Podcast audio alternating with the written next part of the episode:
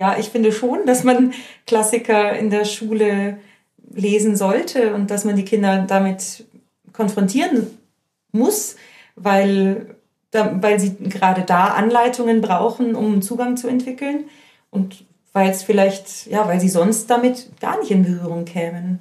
Und Lesen ist doch, ein, ist doch auch ein Training ähm, im Weltbegreifen.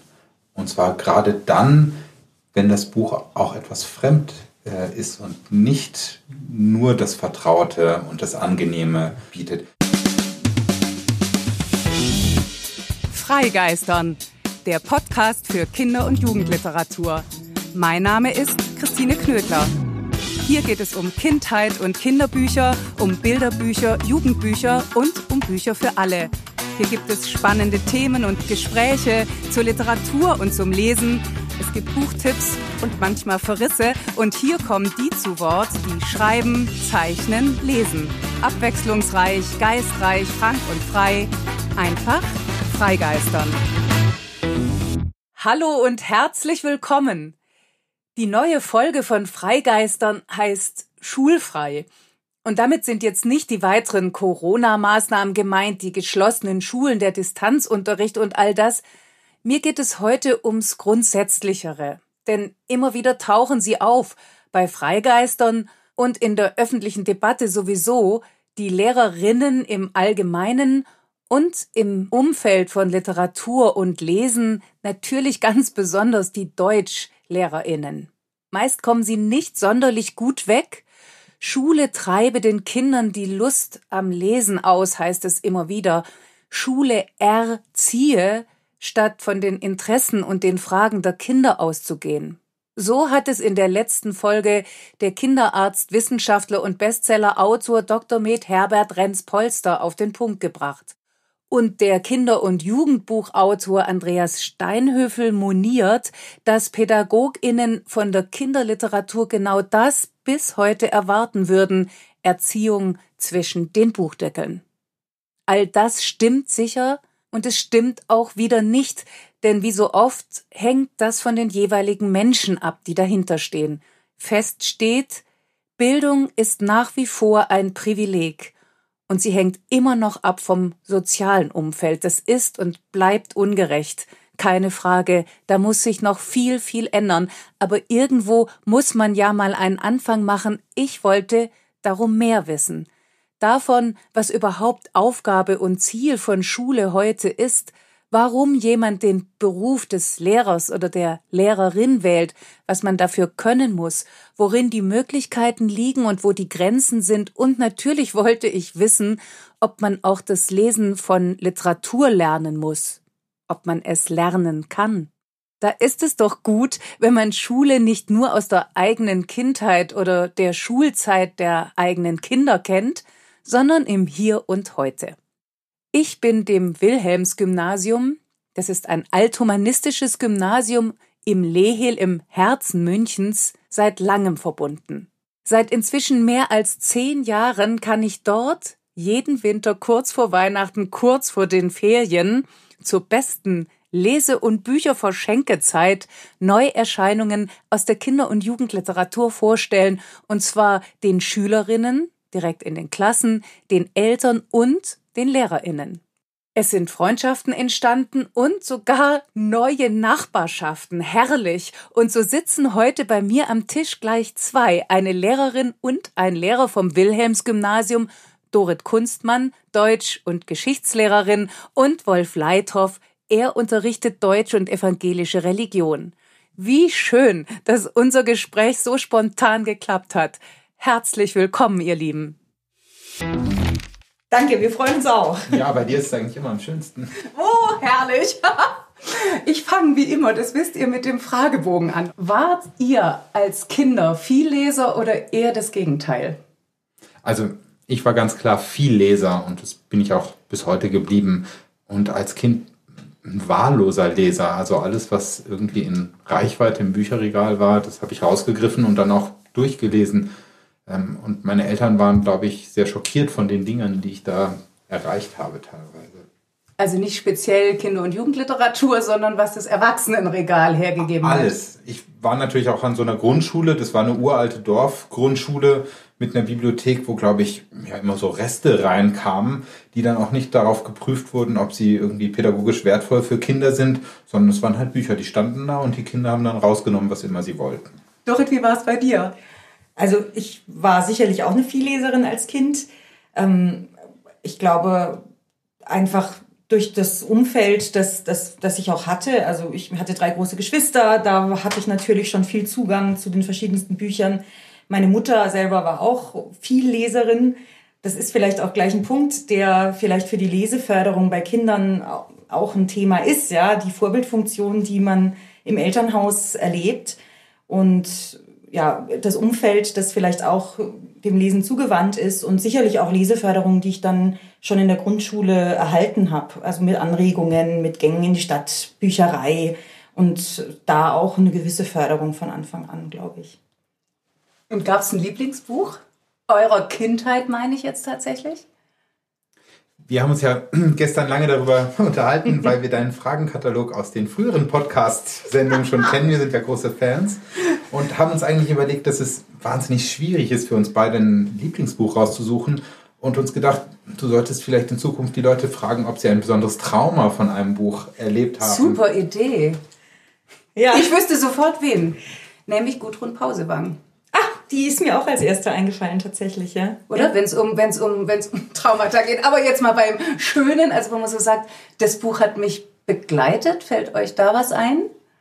Bei mir wäre es wahrscheinlich Oliver Twist gewesen. Nicht, weil ich so begeistert gewesen bin. Das muss mir in dieser ominösen Grundschulbibliothek in die Hände gefallen sein. Und ähm, ja, ich habe es mit Schauder und Grausen eigentlich gelesen und habe auch immer versucht, immer schneller zu lesen, um da durchzukommen, weil ich als, weil ich habe es als wahnsinnig bedrückend und beängstigend und beklemmend wahrgenommen.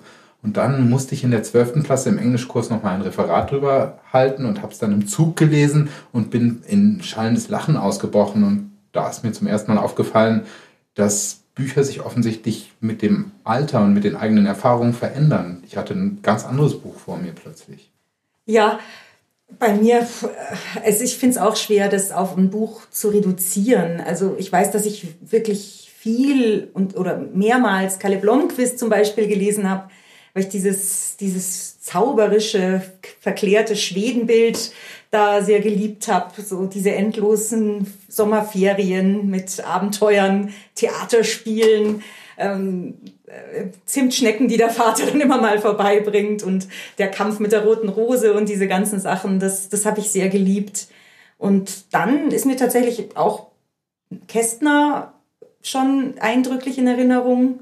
Das doppelte Lottchen zum Beispiel da muss ich auch wieder an einen deiner vergangenen Podcasts denken mit dem Andreas Steinhöfel, der diesen schönen Satz gesagt hat, dass, dass man als Jugendbuch- oder Kinderbuchautor mal in die Knie gehen soll und den Kindern in die Augen schauen soll oder so ähnlich hat es formuliert. Mhm. Und das finde ich gelingt dem Kästner halt wirklich so schön. Also mhm. Und beschreiben, was ihr dort seht. Beschreiben, was ihr dort mhm. seht. Also wirklich diese, dieser Satz, wo, wo die die Luise dann ja nach München zu ihrer Mutter, zu ihrer unbekannten Mutter fährt. Und dann gibt es diesen Satz, äh, an einem, in einer fremden Stadt, an einem Bahnhof auf eine Mutter warten, deren, die man nur von einer Fotografie kennt, das ist kein Kinderspiel. Äh, dieser Satz zum Beispiel, der rührt mich irgendwie an, tatsächlich. Ja. Also das ist einfach so, da, da kann man sich so gut reinversetzen und da findet er die richtigen Worte, finde ich. Und toll, wenn man sich dann Jahrzehnte später daran erinnert und merkt, es hat was mit einem gemacht. Was ist denn euer aktuelles Lieblingsbuch?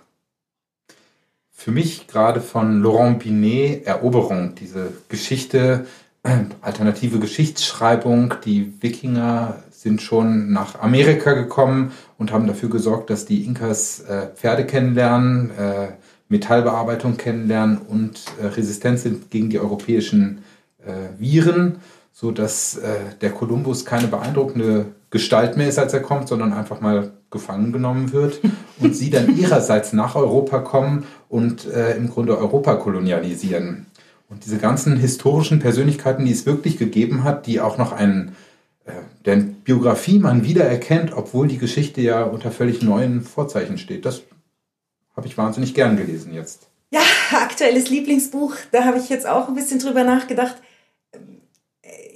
würde trotzdem gerne meinen ähm, All-Time-Favorite einfach nennen. Also das Buch, von dem ich finde, das muss man gelesen haben, ist tatsächlich der Parzival von Wolfram von Eschenbach. Also das finde ich tatsächlich äh, eins eins der größten Bücher. Also nein, ich mag eigentlich diese Kategorisierungen und diese Verabsolutierungen überhaupt nicht, aber wirklich ein ganz großes Buch der deutschen Literatur einfach, in dem so un, zu einem frühen Zeitpunkt so unglaublich viel äh, übers, übers Leben und über die Entwicklung des Menschen drinnen steckt und wie diese Artus-Geschichte dann mit dieser Heilsgeschichte äh, verknüpft wird oder, oder von ihr abgelöst wird.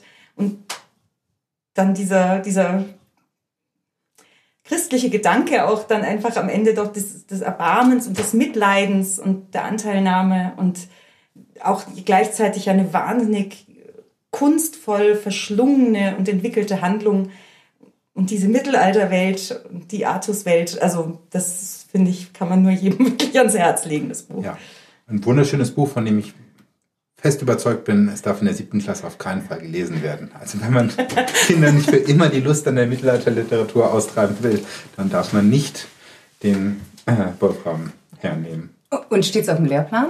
Das wird immer wieder gelesen. Man muss es ja nicht in der Originalübersetzung. Es gibt ja wirklich viele äh, Nacherzählungen und, und, und verkürzte Fassungen auch und so. Also ich finde, ähm, auch um, um spätere Literatur zu verstehen, steckt da einfach sehr viel drin. Es ist ja nicht so, dass es konkrete Bücher gibt, die auf dem Lehrplan stehen. Ich glaube, der einzige Titel, der noch genannt ist, ist der Faust. Ja. Alle, bei, bei allem anderen hat man ja eine Auswahlmöglichkeit. In der siebten Klasse soll halt Literatur des Mittelalters behandelt werden.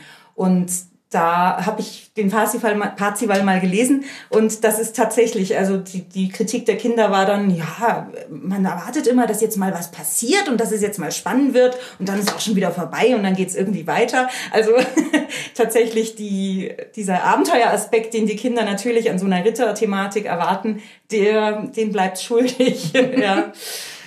Aber wir müssen uns hier ein paar, also finde ich total interessant, ein paar Sachen merken. Also erstens mal, du sagst so, um später Literatur ähm, verstehen zu können, ist es quasi wie eine Art Vorbereitung oder man kommt nicht umhin, finde ich ja eine tolle These. Du sagst, bloß nicht in der siebten Klasse lesen. Und der Frage, ob man mit dem Deutschunterricht Kindern mitunter auch Themen oder auch ja überhaupt die Freude an Büchern oder am Lesen austreiben kann. Das, das schwingt, schwingt ja jetzt auch ein bisschen dem mit, was du da jetzt gerade gesagt das hast. Das müssen wir uns das, das habe ich nicht nein, gesagt. Nein, nein, du hast gesagt, dass, sie, dass, sie, dass man sie vielleicht könnte man sagen, von der Literatur des Mittelalters abschreckt. Ja. Und die Literatur des Mittelalters, die kommt ja im Grunde fast nie vor. Also wer liest Literatur des Mittelalters außerhalb von Schule und äh, Universität oder weil er diese Vorbildung hat?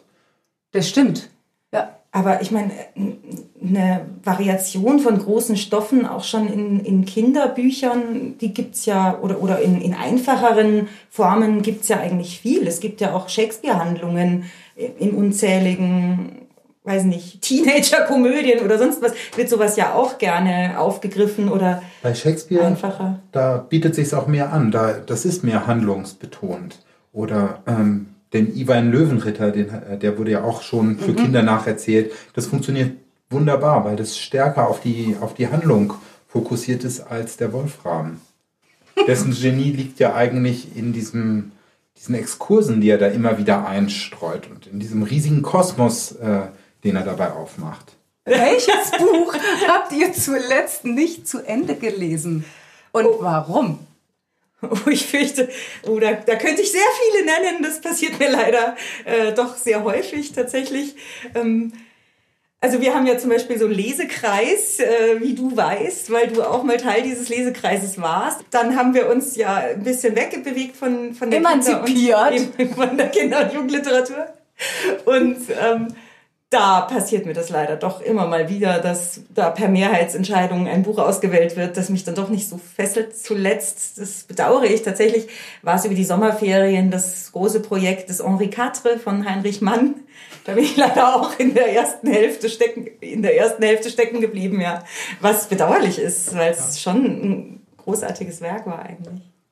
Hast du es zu Ende gelesen? Ja, ich habe es schon als Student gelesen und ich war wahnsinnig begeistert und habe es dann fast persönlich genommen, dass die Dorit öfter mal gestöhnt hat. Dass ich Bücher gar nicht zu Ende lese, das passiert mir eigentlich nicht also was ich schon mache, ist, dass ich wahnsinnig viele Bücher gleichzeitig lese und dass Bücher dann mal an einer bestimmten Stelle das Lesezeichen auch für ein paar Monate haben.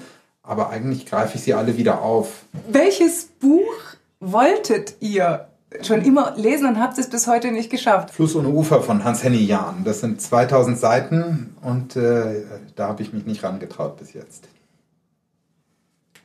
Bei mir ist es definitiv der Josefsroman, mhm. den den, den, hat meine Mutter sehr geliebt und hat da auch hat sehr davon geschwärmt und äh, ist sicherlich finde ich definitiv etwas, was man gelesen haben muss, aber auch da schreckt mich der Umfang bisher etwas ab. Ja.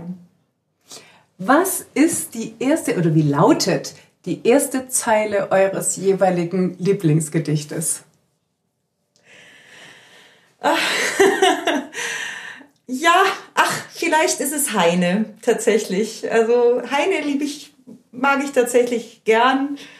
Ähm, dieses, ich glaube, es ist aus dem Buch der Lieder. Ähm, anfangs wollte ich, anfangs wollte ich fast verzagen und naja, nur, nur, die, nur die erste Zeile, das reicht dann leider nicht. Es hat nur vier, insofern. Anfangs wollte ich fast verzagen und ich glaubte, ich drücke es nie. Und ich habe es doch getragen, aber fragt mich nur nicht wie. Das ist Heine? Das ist Heine, ja. ja. Ist auch vertont von Schumann und das ist, das, ja, das, da steckt so viel, finde ich, von diesem lakonischen witzigen, pointierten Heine drin. Das mag ich. Das kann man auch nur vortragen, wenn man so ein Lachen wie du hast, das dahinter setzen kann. Das stimmt. Was ist deins, Wolf? Da, da ist es auch tatsächlich nur die erste Zeile, die mir gut gefällt. Ähm, Komm in den totgesagten Park und Schau von Stefan George.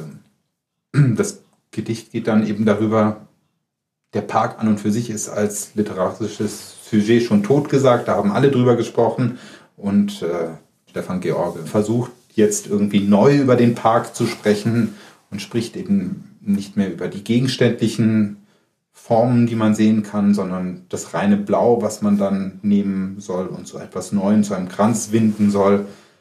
Aber diese Anfangsteile, dass, dass der eben schon totgesagt ist, das, das finde ich wirklich ganz treffend ausgedrückt. Und es ist ein poetologisches Gedicht. Also es geht ums Worte finden oder oft benutzte Worte neu.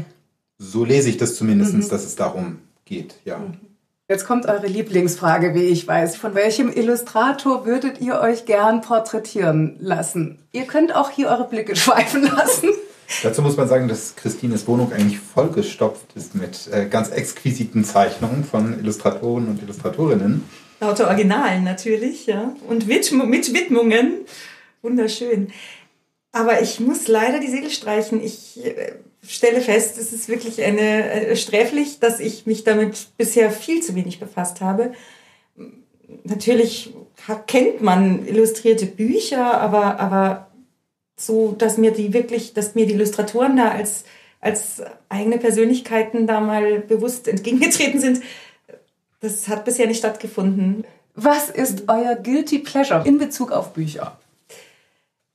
Oh, bei mir sind es natürlich äh, so ähm, historische alle, alle historischen Romane und auch ach, historische Liebesgeschichten und sowas ähnliches. Ich liebe so Jane Austen und, und, und Bronte und so diese, mhm. diese Geschichte, so 19. Jahrhundert und so dieses Ganze. Aber das ist gute Literatur, also das, das ist ja eh klar. Aber in sowas lege ich mich ganz gerne rein, mhm. ja. Jetzt fragst du auch zwei Deutschlehrer. Also die eine antwortet, sie liest gerne englische Romane aus dem 19. Jahrhundert. Die Frau ist auch Historikerin, um mal kurz vorauszugreifen. Und ich soll jetzt behaupten, dass es äh, überhaupt ein Verbrechen sei, ein Buch in die Hand zu nehmen und man sich ein bisschen schämen müsste dafür. Ja. Das äh, können wir ja schon von Berufswegen nicht Natürlich. Tun. Nein, jedes Nein. Buch, das man da nimmt, ist ein Gewinn. Absolut. Was? Also da gibt es heftige Debatten, aber also ganz im Ernst in der Kinder- und Jugendliteratur, wo die einen sagen, egal, Hauptsache sie, sie lesen und die anderen sagen, auf gar keinen Fall, also ehe man den Scheiß liest, liest man lieber nicht. Ach, witzig. Ja. Also ich sehe es auch so. Lesen, es schadet auf keinen Fall. Und wenn man wirklich mal Super. was Schlechtes liest, also ich habe eben mal einen Versuch mit Ini Lorenz gemacht, die es ja gar nicht gibt. Das ist ja dieses Ehepaar, dieses Autorenduo. Und also da merkst du nach zehn Seiten, dass das schlechte, Entschuldigung, dass das schlechte Literatur ist. Und das schärft ja auch den Sinn dann dafür, was, was gut ist. Und Und was macht schlechte Literatur erkennbar schlecht? Dass sie mir nicht gefällt. Okay. Das ist eine sehr klare Antwort. Also da kommst du jetzt nicht mit irgendeiner Ästhetik um die Ecke, sondern du sagst einfach, es gefällt mir nicht. Es gefällt mir nicht. Ich fühle mich davon nicht angesprochen. Es bleibt auch nicht hängen. Ich vergesse den Titel, die Handlung und den Autor sofort wieder. Dann war es wahrscheinlich keine gute Literatur. Ja, Jedenfalls super. nicht für mich. Nicht für dich, ja. Nicht für mich. Es kommt mir einem nicht echt vor, es ist nicht wahrhaftig, es sind holzschnittartige Charaktere zum Beispiel. Du hast eine, eine platte Schwarz-Weiß-Malerei. Das bringt's einfach nicht. Ja, ja. Und das können auch große Klassiker sein. Also wir streiten ja uns ja regelmäßig Über darüber, Wolfram? ja, äh, über Wolfram und über den Wert von den Dramen, den Sturm- und Drang-Dramen Friedrich Schillers. Ah. Ja, die Dorit ist ein großer Fan des äh, Sturm- und Drang-Dramas von Friedrich Schiller und ich entsetze, habe das mit Entsetzen gelesen. Ich habe es auch noch freiwillig gelesen als äh, Jugendlicher, so mit 17 und ich fand sie alle fürchterlich. Und äh, das habe ich bis heute nicht ganz ablegen können. Es gefällt mir nicht. Aber würdest du es deswegen als schlechte Literatur Ich habe bezeichnen? keinen Zugang dazu. Es ist für mich schlechte Literatur. Ich würde nie jemandem von irgendeinem Buch abraten. Warum sollte ich das Ja. auch machen? Naja, aber hör mal, das ist schon mal, erstes Klischee schon mal gestrichen. Aber- also meinerseits an den Deutschlehrer par Profession. Aber ich habe bis Kannst du jetzt nie Titel die Räuber nennen? mit Schülern gelesen, Okay. beispielsweise. Die Räuber. Okay. Also ich wiederum habe es wirklich mit Begeisterung und Schwärmerei gelesen als, als Teenager, habe da die Monologe auswendig gelernt und habe mich da also auch wahnsinnig identifiziert. Also jetzt zum Beispiel natürlich Kabale und Liebe, ja. Also das war der Klassiker des identifikatorischen Lesens. Welcher Mensch sollte unbedingt ein Kinderbuch schreiben und worüber? Ist der Kinderbuchmarkt nicht schon so reichhaltig, dass es gar nicht unbedingt noch jemanden braucht, der sich berufen fühlt? Also es gibt viele schöne Kinderbücher, aber ich finde, wenn sich jemand allzu berufen fühlt und ohne eine Geschichte dabei zu haben, das ähm, kann schlecht enden. Das stimmt. Also bräuchte man jemand, der eine Geschichte, der was zu erzählen hat, Ja. aber nichts beibringen will. Ja, Vielleicht. das wäre schön. Ja, das ist immer, finde ich auch wichtig. Eine gute Geschichte haben und nicht eine Botschaft haben oder auch mal ein Buch schreiben möchten, wollen. Also ich käme jetzt nicht von der Geschichte her, sondern tatsächlich einfach von der Art des Schreibens. Ich finde, also der, im Trafikanten vom Robert Seethaler, da am an, dieser Anfang, wo, wo der Held, ich weiß gar nicht mehr, wie er heißt, da diese, diese Szenen mit seiner Mutter und diese, wo wieder die Heimat und dieses Vertraute von diesem Leben mit der Mutter beschrieben wird und auch wie er dann später in diesen Postkarten mit der Mutter schreibt. Das ist ja überhaupt, spielt gar keine wichtige Rolle in dem Buch. Aber das find, fand ich wahnsinnig anrührend. Das hat mir mit am besten an dem Buch gefallen. Und da, auch durch dieses Österreichische ein bisschen, und das hat er es geschafft, mit so ein paar kleinen Formulierungen so ein, diese, diese Vertrautheit und diese, dieses, diese Urgeborgenheit da zu formulieren, dass ich, da ich, da könnte ich mir wirklich vorstellen, dass der schön über Kindheit schreiben könnte oder über die Erfahrungen oder über diese, ja, diese Welt, wie, wie Kinder das so wahrnehmen. Also schon rausfinden, was Kinder beschäftigt, aber sie auch mit was Neuem äh, konfrontieren. Nicht versuchen, sich zu stark in eine Kinderwelt zu begeben, die gar nicht die eigene ist und ja auch nicht sein kann, wenn man ein Erwachsener ist. Und ein Buch soll einen ja irgendwo hinbringen. Wenn es mich immer nur auf mich selbst zurückwirft, dann habe ich, warum lese ich es denn dann überhaupt? In dieser Welt lebe ich ja schon. Naja, aber unterschiedliche Erfahrungen, es sind ja doch unterschiedliche Kindheitserfahrungen und da kann man, wo man dann in andere einfach auch mal reinblickt. Also ich weiß nicht, auch das hat, glaube ich, mal irgendein Kinderautor, Buchautor gesagt, dass, dass er sich einfach vielleicht besonders gut an seine Kindheit erinnert oder da noch so eine Verbindung gehalten hat, was anderen vielleicht ein bisschen verloren gegangen ist. Was man auf jeden Fall ja bei der Astrid Lindgren unterstellt oder, oder ganz, was offensichtlich der Fall war. Aber die Astrid Lindgren, die hat auch nicht versucht, irgendwelchen äh, Kindern das zu präsentieren, von der sie meint, darin leben sie gerade, sondern die hätte sich vielleicht an ihre eigenen Kindheit erinnert, die kann vergleichsweise zeitlose Geschichten schreiben, die Kinder ja auch heute noch äh, faszinieren und gerade deswegen ja auch neue Welten öffnen können, weil Ja. sie nicht das Leben beschreibt, in dem sie gerade aktuell sind. Und das ist, also da bin ich mir ganz sicher, dieses, dass das eine ganz hohe und auch sehr unterschätzte Kunst ist, wirklich. Das kann eben nicht jeder. Sondern ganz viele denken dann eben doch für. Ich sag dir jetzt mal was für dich. Und eine Lindgren oder ein Kästner, die, die, die, die können das, die, die haben dieses zwischengeschaltete für nicht. Und ich glaube, das merken Kinder und ich, die ich ja nun sehr viel Kinderliteratur lese, behaupte, ich merke das auch. Und das ist für mich das erste.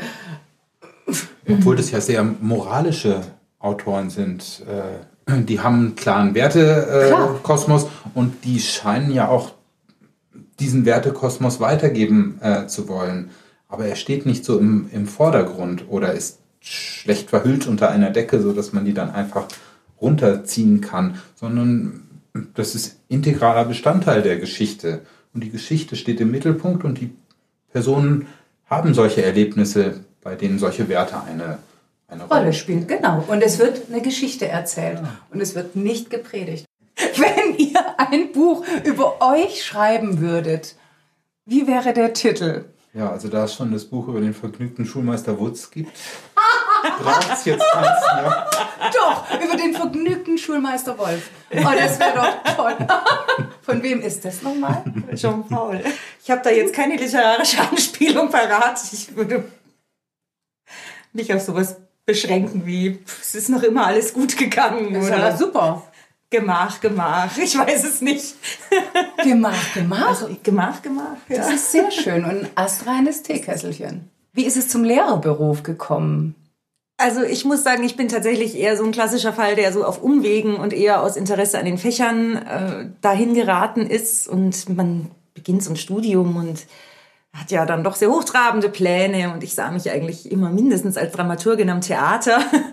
Und ja, dann ja, aus eher zunächst mal so aus Vernunftgründen habe ich da den, den, das Lehramt gewäh gewählt und, und nebenbei dann schon auch noch den Magister gemacht.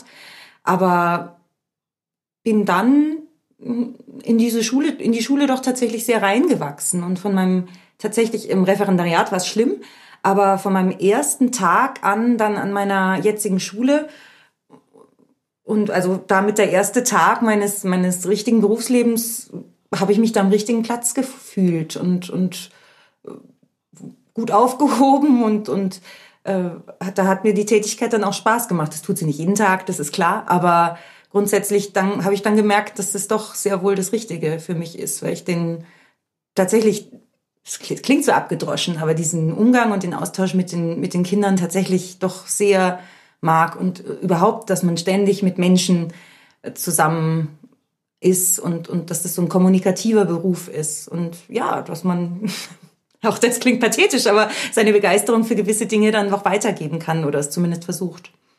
Ist das auch das, wo ihr sagen würdet, das ist das, was den Lehrer, also wenn es so unschönes Wort, aber trotzdem Kernkompetenzen gibt, dass das die Begeisterung ist? Ich weiß gar nicht, ob man das, ob es diesen einen guten Lehrer gibt. Also es gibt bestimmt Lehrer, die brennen für ihr Fach und die finden das spannend und deren, deren Möglichkeit, Kinder zu begeistern, verläuft über das Fach. Man zeigt, man ist selber interessiert und man weckt dadurch Interesse daran. Es gibt andere, bei denen stehen fachliche Fragen gar nicht so sehr im Vordergrund. Die können äh, Kinder auf einer anderen Ebene äh, gut ansprechen. Die sind die, das sind halt diese Beziehungstypen. Genau. Also man unterscheidet da so ein bisschen oder oder also es gibt so eine Kategorisierung, ja. Das sind die diese Lehrer, die über diese Beziehungsebene zu den Kindern da irgendwie so ihr Selbstverständnis in erster Linie daraus ziehen, andere eben durch ihre fachliche Kompetenz und ihre Begeisterung fürs Fach und wieder andere eher über das Autoritäre oder das, das Erzieherische, muss ja nicht autoritär unbedingt sein, aber das Pädagogische, das wären alles so Ansätze und die sicherlich auch alle ihre Berechtigung haben. Im Idealfall fällt sicherlich alles zusammen. Ne? Das Beste an Schule ist ja ohnehin der 45-Minuten-Takt. Denn nach 45 Minuten bin ich den einen Lehrer los und das ist der nächste dran. Und äh, es ist relativ wahrscheinlich, dass ich im Verlauf eines Tages äh, nicht nur auf solche stoße, zu denen ich keinen Zugang habe, sondern eben auch auf, auf den anderen.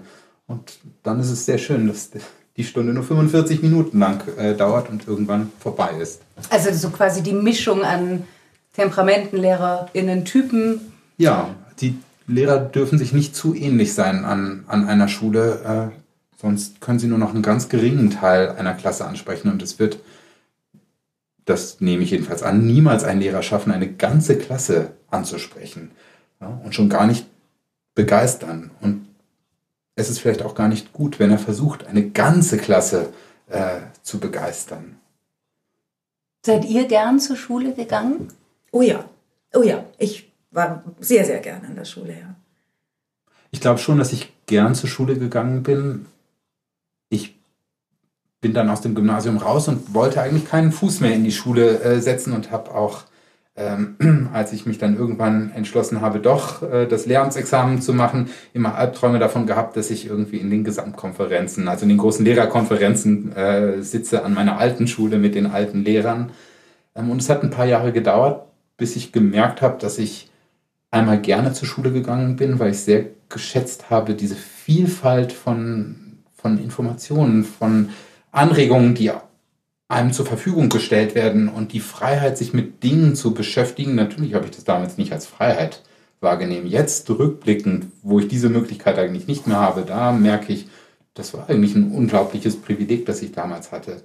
Und auch die Lehrer und Lehrerinnen, die ich damals ähm, hatte und mit denen ich mich sehr kritisch auseinandergesetzt habe, denen muss ich doch im Nachhinein sagen, dass sie eine Engelsgeduld mit mir gehabt haben ähm, und dass sie mir genau das geboten haben, was ich offensichtlich damals brauchte, eine gewisse Reibungsfläche, auch etwas, von dem ich mich abgrenzen äh, konnte, so dass man auch seinen eigenen Weg finden konnte.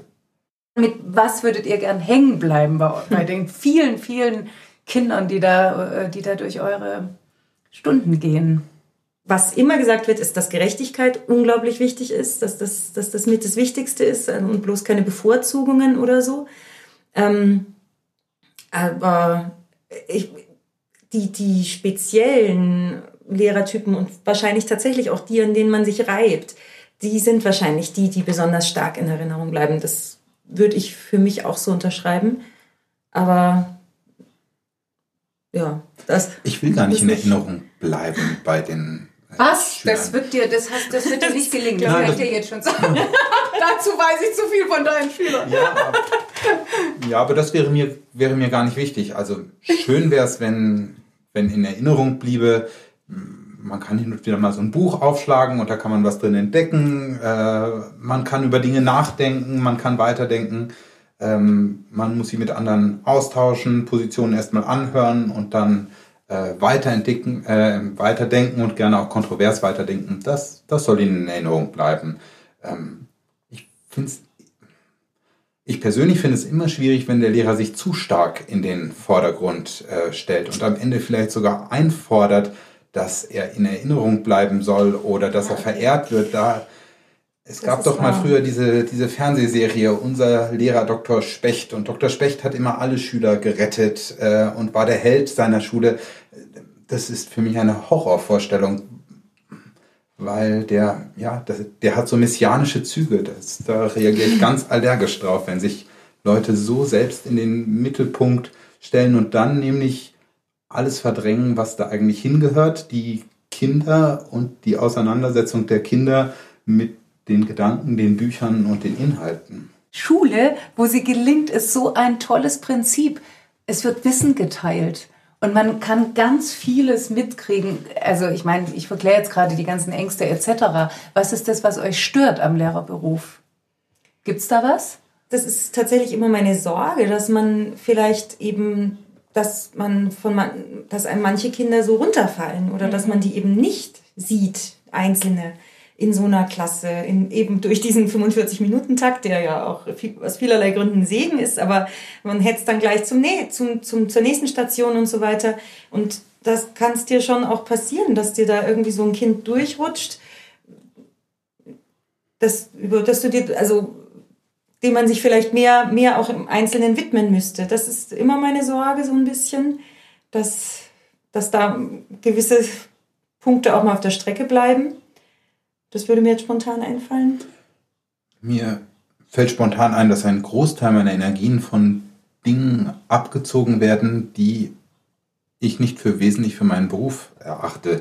Das Lesen von administrativen Schreiben, die Verwaltungsarbeit, ähm, das Belasten von Schule mit Lerninhalten, die da eigentlich nichts zu suchen äh, haben. Also besonders absurd fand ich die Diskussion, ob es ein Fach braucht, in dem Kinder beigebracht wird, wie man die äh, Fahrkartenschalter äh, des öffentlichen Nahverkehrs in München äh, bedienen soll.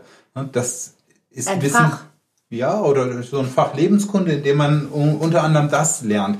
Das, das ist Wissen, das absolut vergänglich ist, weil diese Fahrkartenschalter ständig äh, sich verändern.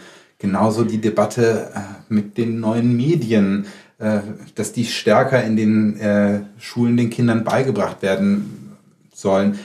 Ich verstehe, was dahinter steckt, aber es was soll das bringen? Da, da bringe ich einem Lehrer in seiner Ausbildung äh, in einem Jahrzehnt den aktuellen technischen Stand bei und bei der technischen Entwicklung, die wir mittlerweile haben, heißt das, dass das sieben Jahre später völlig veraltet ist, ne? dass er damit eigentlich nichts mehr anfangen kann. Das, das können doch nicht die Inhalte sein, mit denen wir uns auseinandersetzen. Und was mich ganz besonders ärgert, ist, wenn sind so Bestrebungen, einen einheitlichen Lehrertypus herzustellen und ihm genau vorzuschreiben, äh, wie er unterrichten äh, muss, welche Methoden er anwenden muss. Schule lebt eigentlich davon, dass da ganz unterschiedliche Lehrertypen sind, zu denen ganz unterschiedliche Arten von Unterricht äh, passen.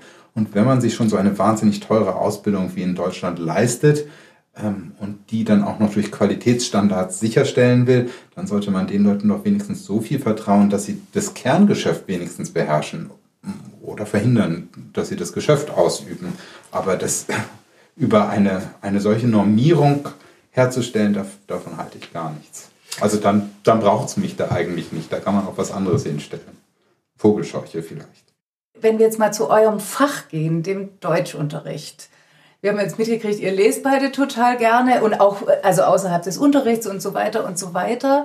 Ähm, habt immer gern gelesen und wollt das auch weitergeben, diese Begeisterung fürs Lesen. Du hast, Dorit, vorher diese Frage aufgeworfen oder so dieses, dass du darüber auch gern reden willst, dieses, der Deutschunterricht, dem wird angeheftet, dass er den Kindern das Vergnügen am Lesen nimmt.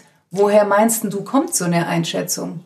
Also das ist einfach was, was häufig als erstes höre, wenn ich sage, ich bin Deutschlehrerin, so, ah, liest du dann mit deinen Schülern was Gescheites oder auch nur so, so langweiligen Kram? Also bei mir, mir ist ja damals mit Fontane oder was weiß ich, da werden dann die zahlreiche, zahlreiche Namen genannt, das Lesen ausgetrieben worden. Also das ist tatsächlich was, was, was ich, also was ich häufig als allererstes höre.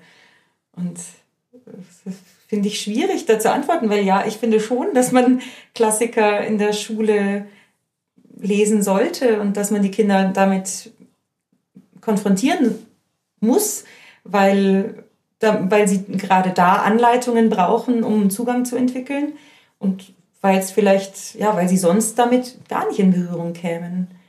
Das sehe ich schon so. Und was wäre äh, jetzt mal ketzerisch gefragt der Verlust, wenn man meinetwegen keine Schiller-Dramen liest und kein Lessing liest, von dem ich weiß, dass er doch heute zumindest ja auch wirklich schwer lesbar ist oder kein Fontane, sondern stattdessen sagt, dann lesen wir das, was es heute gibt, weil das ist ja der nächste Vorwurf, der sich da, glaube ich, sehr anschließt. Wäre einfach nur ein Verlust an Horizont. Also wenn ich mich auf das beschränke, was einfach zugänglich ist, was bequem äh, ist, für das ich keine große Mühe aufwenden muss, dann mache ich auch keine große Entwicklung dabei durch. Eine Aufgabe von Schule ist ja, Menschen mit unbequemen Dingen äh, zu konfrontieren und ihnen beizubringen, über sich hinauszuwachsen. Und das ist Schule ja auch für uns. Auch wir werden vom Lehrplan mit bestimmten Dingen konfrontiert, an denen ich mich jedes Jahr wieder abarbeiten muss in unterschiedlicher Art und Weise. Und auch ich entdecke neue Dinge äh, daran, und zwar meistens, weil es mir die Schüler äh, zeigen, weil die den Text ganz unbefangen lesen und, und neue Dinge daraus lesen und ich dann sage, ah ja, das stimmt, ich habe den schon fünfmal gelesen, aber die Stelle ist mir nie, nie so aufgefallen, das habe ich nicht so gesehen. Und dann passiert natürlich was, was sicher wirklich eine tolle Erfahrung ist. Ein Schüler oder eine Schülerin hat eine Idee und diese Idee kommt zum Einsatz sozusagen.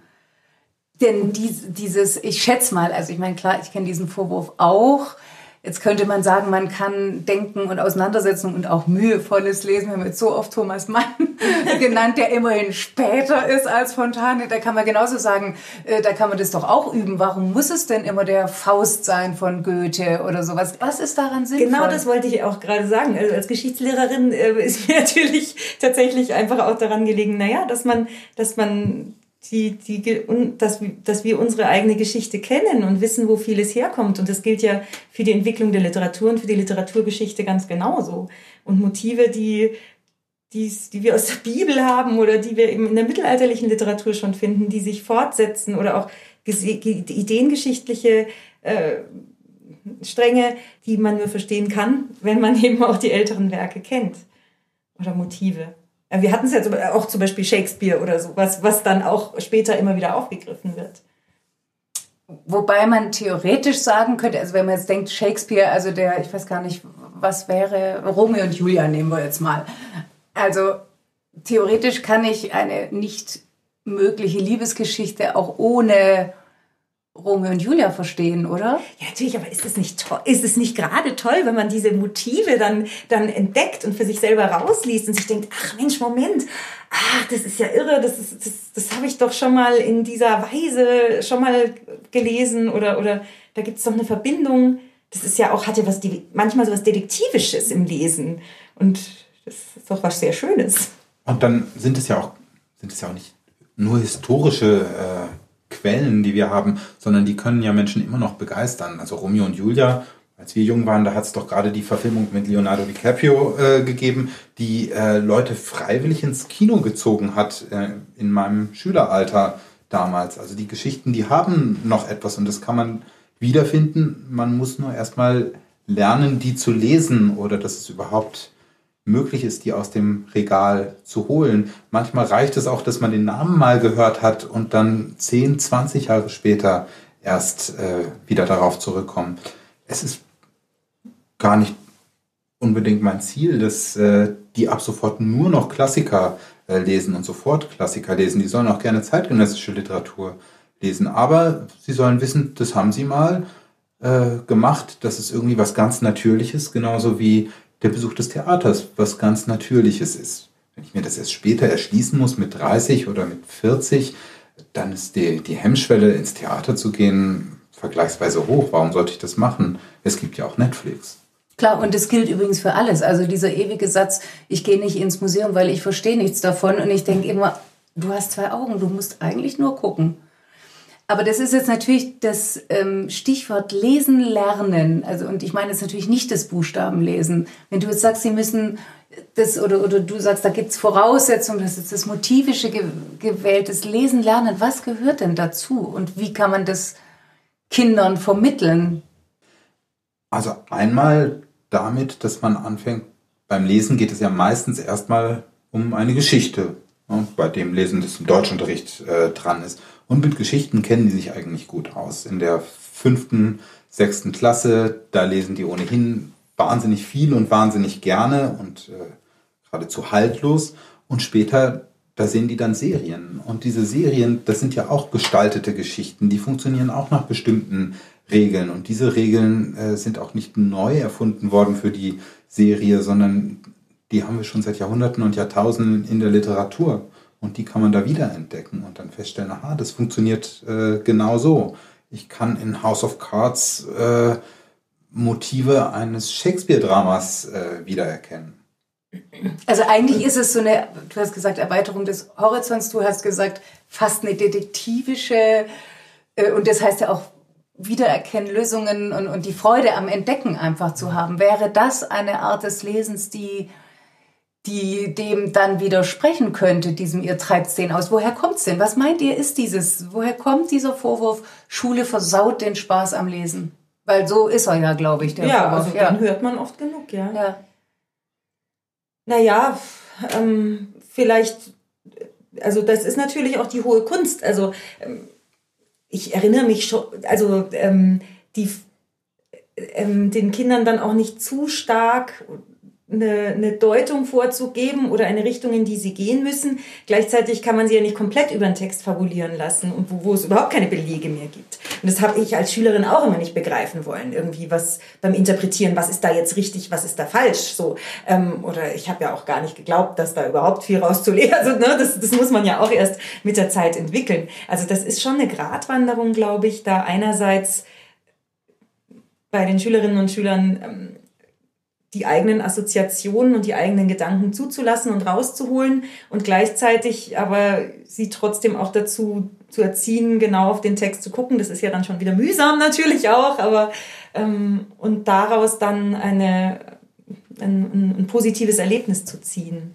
Dass sie nicht das Gefühl haben, ja, ja, gut, jetzt muss ich da halt irgendwas hinschreiben, was der Lehrer hören will. Das ist, oder die Lehrerin. Also der beste Fall ist ja tatsächlich beides zusammenzubringen. Das, was einen gerade umtreibt und das, was tatsächlich im Buch steht. Äh, und dann eine Übersetzungsarbeit zu leisten, einmal von meinen Gedanken in die Gedankenwelt des Autors, von dem ich ja einige Jahrhunderte meistens getrennt bin, aber dann eben auch äh, dessen, was die Personen da umtreibt und die Welt, die mir da entgegentritt in meine Welt, sodass ich sie begreifen kann. Mhm. Also lesen als übersetzen finde ich eh eine super Formel, also ein super Gedanken. Und das müssen wir ja ohnehin die ganze Zeit machen, wenn wir uns mit anderen Personen auseinandersetzen. Das sind ja andere Welten, die auf uns treffen, mit anderen Vorstellungen und äh, anderen Geschmacksurteilen. Ähm, und auch da müssen wir uns ja immer wieder einfühlen und lesen ist doch ein, ist doch auch ein Training ähm, im Weltbegreifen. Und zwar gerade dann, wenn das Buch auch etwas fremd ist und nicht nur das Vertraute und das Angenehme bietet. Das kann auch schön sein, wenn man sich dann abends aufs Sofa setzt und sagt, ich möchte jetzt nichts Anstrengendes haben, sondern nur etwas ganz Vertrautes, wo ich nicht viel denken muss. Und das, das darf man ja auch machen. Aber man sollte vielleicht doch nicht so wahnsinnig viel Geld in ein Bildungssystem äh, stecken, wenn das einzige Ziel ist, am Ende Wohlfühlliteratur äh, zwölf Jahre lang mit Schülern äh, zu lesen, das kann man doch auch vielleicht in einem hübscheren Rahmen machen als in diesen Schulgebäuden. Zum Beispiel in Lesekreisen. Zum Beispiel in Lesekreisen. ja. Womit wir natürlich zu einem für mich ganz wichtigen Thema kommen. Die Kinder- und Jugendliteratur. Ist die eigentlich im Lehrplan verankert? M müsst ihr Kinder- und Jugendliteratur richtig behandeln? Doch, in, in den Unterstufenklassen, da steht immer äh, im Lehrplan, dass man auf die Jugendliteratur eingehen soll. Vielleicht sogar eine Ganzschrift aus der Kinder- und Jugendliteratur lesen könnte. Also das ist kein, kein Muss, aber es wird immer äh, angeregt, das zu tun. Genauso wie eigentlich angeregt und in einigen Klassen sogar verbindlich vorgeschrieben ist, ähm, andere Medien mit einzubeziehen, also Hörtexte oder Verfilmungen, Literaturverfilmungen. Also da mhm. sind die eigentlich ganz, ganz modern. Und habt ihr das schon gemacht? Kinder- und Jugendliteratur behandelt? Und wenn ja, was? Also was wir auf jeden Fall immer machen an unserer Schule ist ja, dass die ähm, Schüler in der Unterstufe äh, über das Jahr verteilt sechs Werke lesen davon. Da kriegen Sie eine Liste von uns meistens.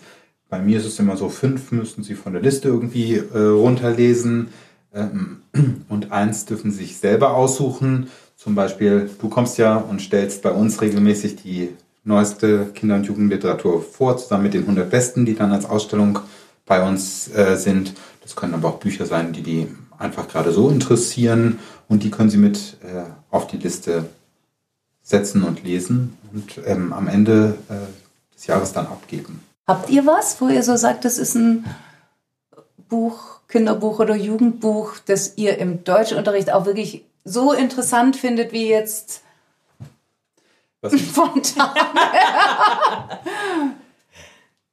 was ich schon mache, wir müssen ja ähm, auch Filmanalyse äh, mit denen ein bisschen machen und zwar schon sehr früh, damit die nicht nur lernen, Bücher zu lesen, sondern auch lernen, Filme äh, zu sehen.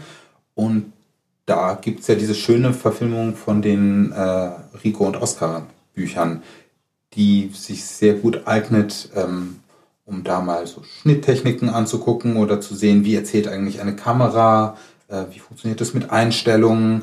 Und in dem Zusammenhang äh, lese ich zumindest ausschnittweise ähm, auch immer den Roman dazu und vergleiche den dann teilweise mit dem, mit dem Film. Das mache ich schon gerne, weil ich, ja, weil ich finde, dass die Bücher von dem Steinhöfel ganz viel Welt enthalten, die nicht einfach nur die Welt ist, die die Kinder schon, äh, schon kennen und die auch nicht verhandelt wird unter irgendwelchen großen plakativen äh, Überschriften.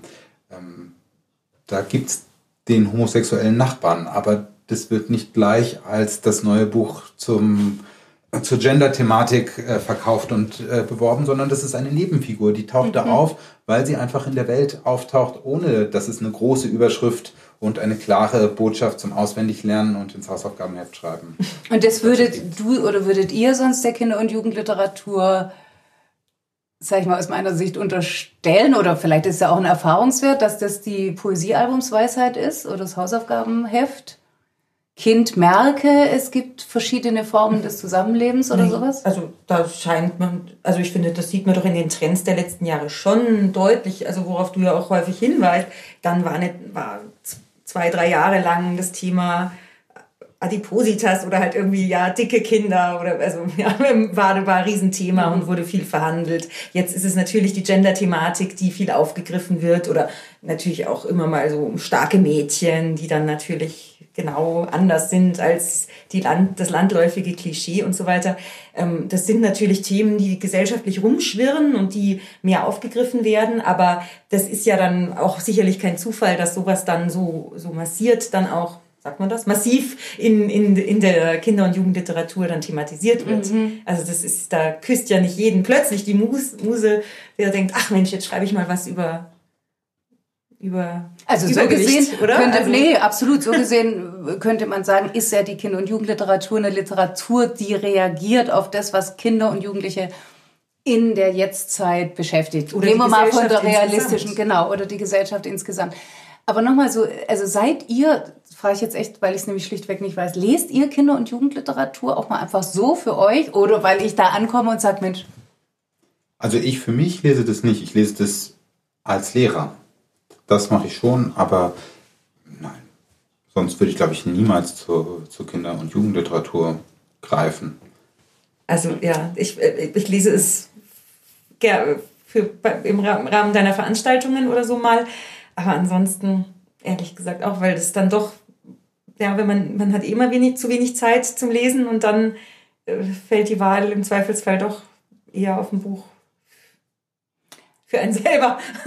Also ist die Kinder- und Jugendliteratur für euch nicht das, weil das könnte ja für einen Deutschlehrer äh, durchaus interessant sein zu sagen, das ist eine Literatur, die nicht vorbereitet, weil sie nicht so komplex ist, sondern weil sie die Kinder wirklich bei dem abholt, was sie beschäftigt unter dem Aspekt oder weil es Kindheiten erzählt und das ist für unsere Schüler interessant, das äh, ist bei euch nicht so oder?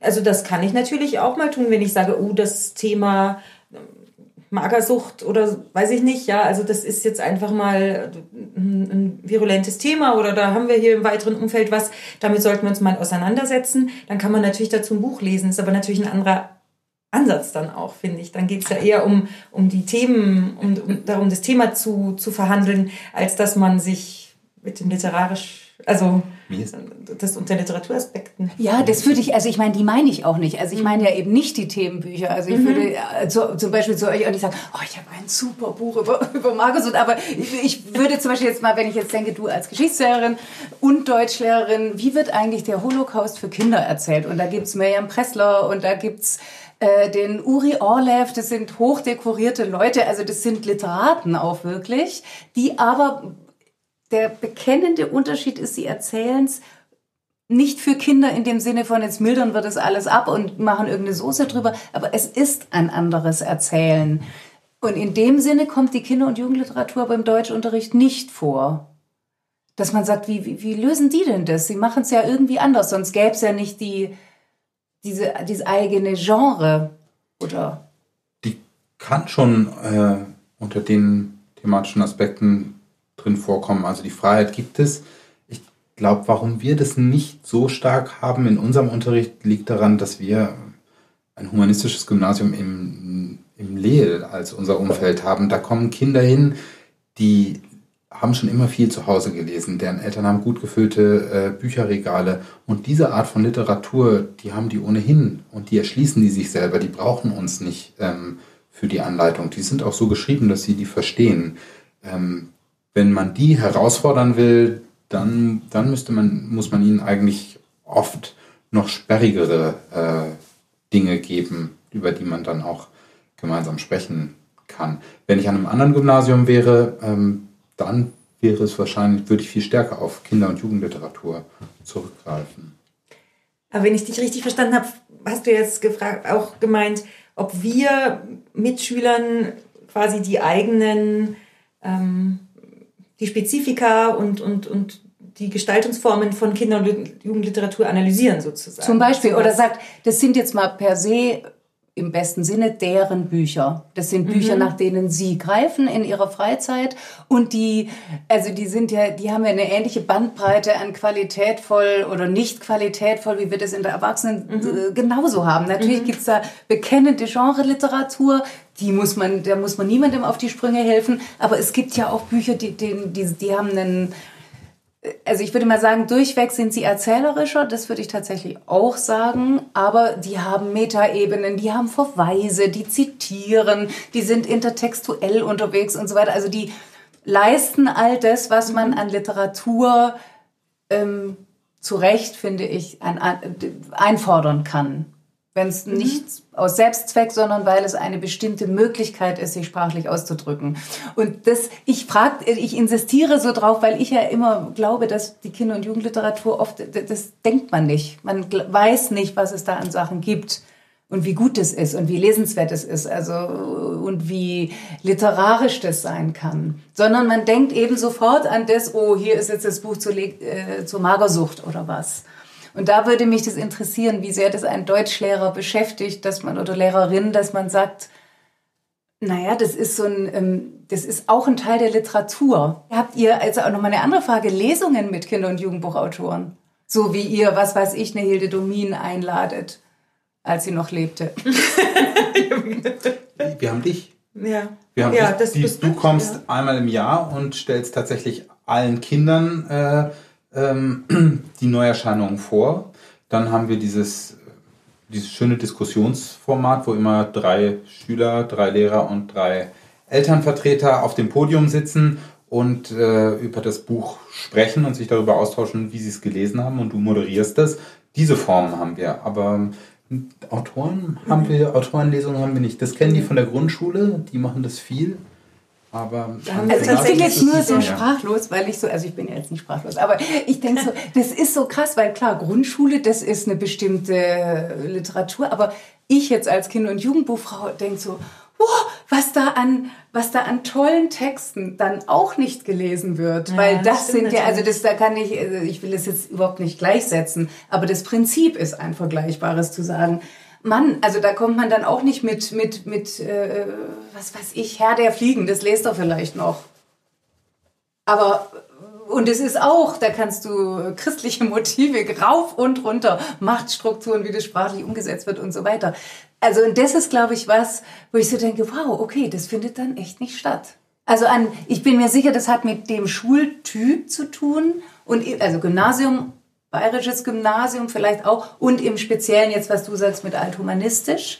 Aber ich weiß nicht, ob es woanders so anders ist. Also was wir schon, also in der Oberstufe, da liest man schon aktuelle äh, Bücher und oft sind die Bücher dann ja auf der auf der Kippe. Man kann sich nicht mhm. ganz entscheiden. Chick beispielsweise, ist das eigentlich ein Buch für Jugendliche oder ist das ein äh, Buch der Erwachsenenliteratur? Äh, da verschwimmen ja die Genres, das mhm. haben wir schon. Aber die sind auch wahnsinnig voraussetzungsreich. Es ist gar nicht so einfach, Gegenwartsliteratur äh, analytisch äh, zu lesen. Da muss man dann eigentlich schon ein bisschen wissen, wo die äh, herkommt. Und darum ist es in der Zwölf am Ende der Literaturgeschichte angesiedelt und nicht weiter vorne. Mhm. Ja, Aber es ist natürlich wirklich schwer, sich da auf dem neuesten Stand zu halten. Und da habe ich tatsächlich, also ähm, die, die Hauptanregung oder das meiste, was ich da mitbekomme, stammt von dir tatsächlich. Und es ist ja doch auch intensiv und da, da kriegt man pro Jahr ja einen guten Überblick, womit man dann auch diese Leselisten schön füllen kann. Aber mhm. da sich auf dem neuesten Stand zu halten, ist schon. Ist und ihr lest es für euch nicht, weil ihr sagt, äh, warum? Warum lest ihr es für euch nicht? Also für mich alleine zur äh, ja. Erheiterung. Hm, zur Auseinandersetzung. Wirklich auch. Also ich, ich würde jetzt ganz banal antworten, weil ich ja eigentlich nicht die Zielgruppe bin. Der Markt ist natürlich wahnsinnig unüberschaubar. Also schon der für die Erwachsenenliteratur ist ja eigentlich nicht zu übersehen. Wir sind auf Rezensionen angewiesen und von den vielen Rezensionen, die wir äh, interessant finden, da schaffen wir auch nur einen Bruchteil der Bücher äh, dann selbstständig durchzulesen. Und ich habe das Gefühl, der, der Markt für Kinder- und Jugendliteratur ist besonders beweglich. Da erscheint ganz wahnsinnig viel. Ähm, und ohne deine Vorträge käme ich gar nicht mehr ähm, hinterher. Es ist sowas, wo ich so denke, Mist, da ist so ein, da geht was verloren, was gut ist. Das ist. Mhm. Aber das geht ja eigentlich nicht verloren, sondern die Kinder lesen es ja. Im Grunde brauchen sie uns nicht dafür. Der Markt ist auf sie abgestimmt sie werden eigentlich von allen Seiten, äh, an die wird von allen Seiten dieses Buch herangetragen. Äh, von der Verkäuferin, von der Oma, äh, dann ist wieder Geburtstag. Da kommen ja ständig Bücher, die gehen in die Bibliotheken und lesen die leer.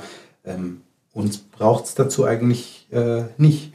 Aber den, den Lessing nehmen sie nicht aus dem Regal in der Bibliothek. Warum auch? Der sieht schon ganz unattraktiv von außen aus. Und wenn man die erste Seite aufmacht, versteht man auch kein Wort. Man muss es ihnen nur zumuten. Ja, man muss den Mut haben, sie auch mal herauszufordern. So, ihr Lieben. Was das? Das war's. Bevor es hier gleich weitergeht mit der Rubrik Vorlesen, möchte ich mich unbedingt nochmal bei euch, liebe Dorit und lieber Wolf, bedanken. Danke, dass wir so offen reden konnten und auch noch schwärmen und schwelgen, allen Unkenrufen zum Trotz. Für mich war das ein Riesenvergnügen. Und ein extra Dank möchte ich außerdem noch loslassen für den tollen Titel Schulfrei. Der ist nämlich nicht auf meinem Mist gewachsen, sondern den hat Wolf Leithoff in den Ring geworfen. Und an dieser Stelle würde jetzt normalerweise die Schauspielerin der Münchner Kammerspiele Wiebke Puls lesen. Doch ihr Vorlesen ist nun tatsächlich Corona zum Opfer gefallen. Wir haben es einfach nicht geschafft, zusammen aufzunehmen. Aber vielleicht erinnert ihr euch ja an die letzte Folge. Da habe ich beim Jugendbuch Blackbird den Roman des Schauspielers und Autors Matthias Brandt besprochen. Ach was, gerühmt. Das Großartige ist, Matthias Brandt hat seinen Roman bei Tacheles, das Hörbuch Label bei Roof Music, selbst eingelesen. Das noch Großartigere ist, wir dürfen einen Auszug hier bei Freigeistern einspielen. Und das machen wir jetzt auch mit allem Dank. Das ganze Hörbuch kann ich euch ja sowieso nur ans Herz legen. Eine erste Kostprobe von Matthias Brandt selbst gelesen gibt's hier. Und damit ihr in etwa wisst, worum es geht, wollte ich nur noch ganz kurz sagen, Blackbird ist eine Freundschaftsgeschichte. Es ist die Geschichte eines großen Abschieds. Mortens Freund liegt im Sterben, er ist an Krebs erkrankt. Und die Szene jetzt spielt, nachdem Morten erfahren hat, dass Bogi eben gerade gestorben ist. Er ist in einem Freibad im Winterschlaf, mitten in der Nacht steigt er aufs 10 Meter Brett auf den Sprungturm und dort begegnet er dem Bademeister, den die Jungs Elvis genannt haben. Und es ist für mich eine der größten Szenen in diesem an großen Szenen so reichen Roman bzw. Hörbuch. Wie heißt du, Junge? Morten. Tauben? Nein, Morten. Morten Schumacher ist dänisch, der Name für Martin. Meine Mutter, äh, ist ja auch egal. Könnten Sie mich vielleicht einfach gehen lassen? Ich lass Ihnen auch den Amselfelder da, bitte. Und wie willst du hier alleine runterkommen, du Spezialist? Damit hatte er nicht ganz Unrecht, das musste ich zugeben. Wo wohnst du denn? Am Lindenhain 4 Waldstadt. Eine Weile horchte ich meinen eigenen Worten nach. Irgendwas stimmte nicht, ich wusste aber noch nicht was. Ach so, klar. Äh, nee, äh, Klostergarten. Neue Stadt. Seit, ähm. Und wie kriegen wir dich da jetzt hin? Ich musste mir irgendwas einfallen lassen, um den Bademeister abzulenken. Wissen Sie eigentlich, dass alle Sie Elvis nennen? Er guckte erst überrascht, als ob ich ihn hochnehmen wollte, und dann, als ich ihm zunickte, zog sich ein Lächeln über sein Gesicht. Ehrlich? Ja, wegen der Frisur und der goldenen Sonnenbrille und so. Er fuhr sich mit der rechten Hand durch die Haare, als ob er sie nochmal richtig in Form bringen wollte, um das, was ich gerade gesagt hatte, zu bestätigen. Das ist ja, naja, es ist ja immerhin der King. Ich wusste nicht, dass ihr da auch. Ihr hört ja mehr so. Er war verlegen, ernsthaft. Dann setzte er sich plötzlich neben mich, die Flasche immer noch in der Hand. Er wollte sie mir reichen, aber ich konnte nicht mehr. Er nahm noch einen Schluck. Ich bin der Günther, sagte er. Günther Reuser. Grüß dich, Holger. Damit streckte er mir die Hand entgegen. Morten ist dänisch für Martin. Ach so, ja, klar. Hatte ich schon wieder vergessen. Dann fing er an zu summen.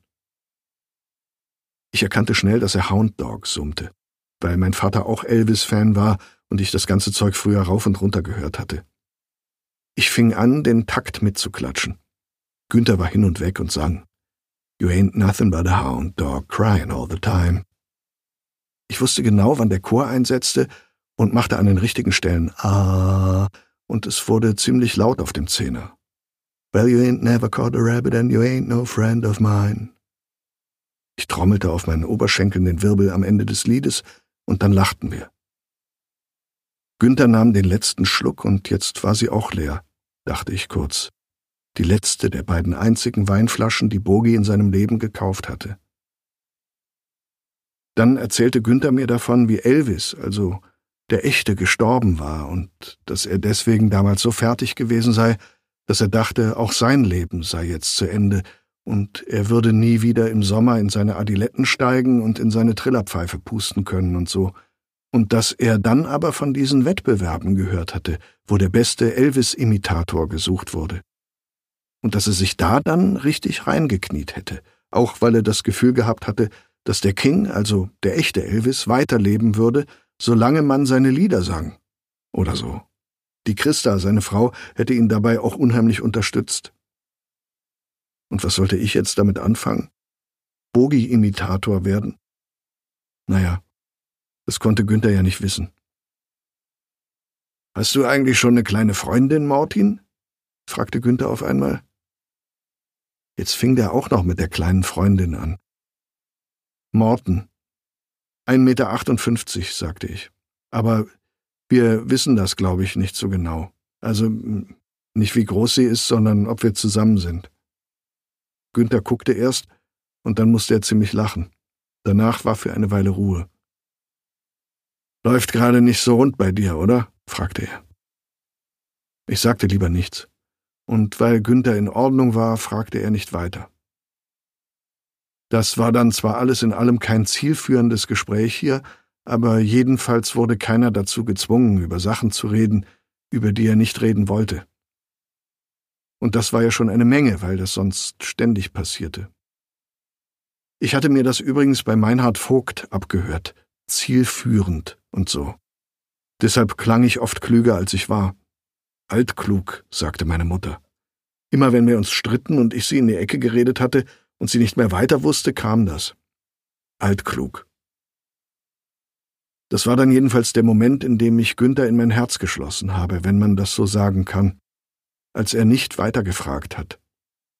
Mehr kann man manchmal nicht tun, finde ich. Nicht weiterfragen, aber dableiben. Hast du eigentlich ein Lieblingslied vom King? fragte Günther. Pff, ja, weiß nicht, ich bin da nicht so. Ja, sag schon. All shook up, keine Frage. Und schon fing Günther an zu singen, und ich klopfte dazu den Takt, indem ich die Sohlen meiner Basketballschuhe, die ich längst ausgezogen hatte, aneinander schlug. Im Original war das auf einem Stuhl getrommelt worden, hatte mein Vater, der große Gerhard Klugschiss Schumacher, mir mal erzählt. Aber hier war ja kein Stuhl. Bei der zweiten Strophe stieg ich dann ein. I'm in love, I'm all shook up, ooh, ooh, yeah, yeah, yeah. Ich hatte das Zeug ziemlich gut drauf, muss man sagen. Und mittendrin bekam ich sogar Angst, dass Günther mich fragen würde, ob ich nicht auch mal zu so einem komischen Elvis-Treffen mitkommen würde. Irgendwann wollte er dann wissen, was ich eigentlich hier oben machte, also wie ich auf die Idee gekommen sei, mitten in der Nacht mit besoffenem Kopf auf den Zehner zu klettern. Komische Frage. Was sollte ich denn darauf antworten? Ich bin gerade hier vorbeigekommen und hatte nichts Besseres zu tun? Mein Kumpel ist gerade gestorben und ich habe einen Platz gesucht, an dem ich in Ruhe gelassen werde, was ja offenbar nicht so richtig funktioniert hat, oder was? Stattdessen sagte ich, ich wollte mal gucken, ob ich immer noch Angst habe. Günther nickte, ohne dass ich ihm erklärt hätte, was genau das bedeutete und wie die Sachen alle miteinander zusammenhingen und so. Vielleicht hatte er auch keine Lust, weil er merkte, dass es richtig kompliziert geworden wäre, wenn er genauer nachgefragt hätte.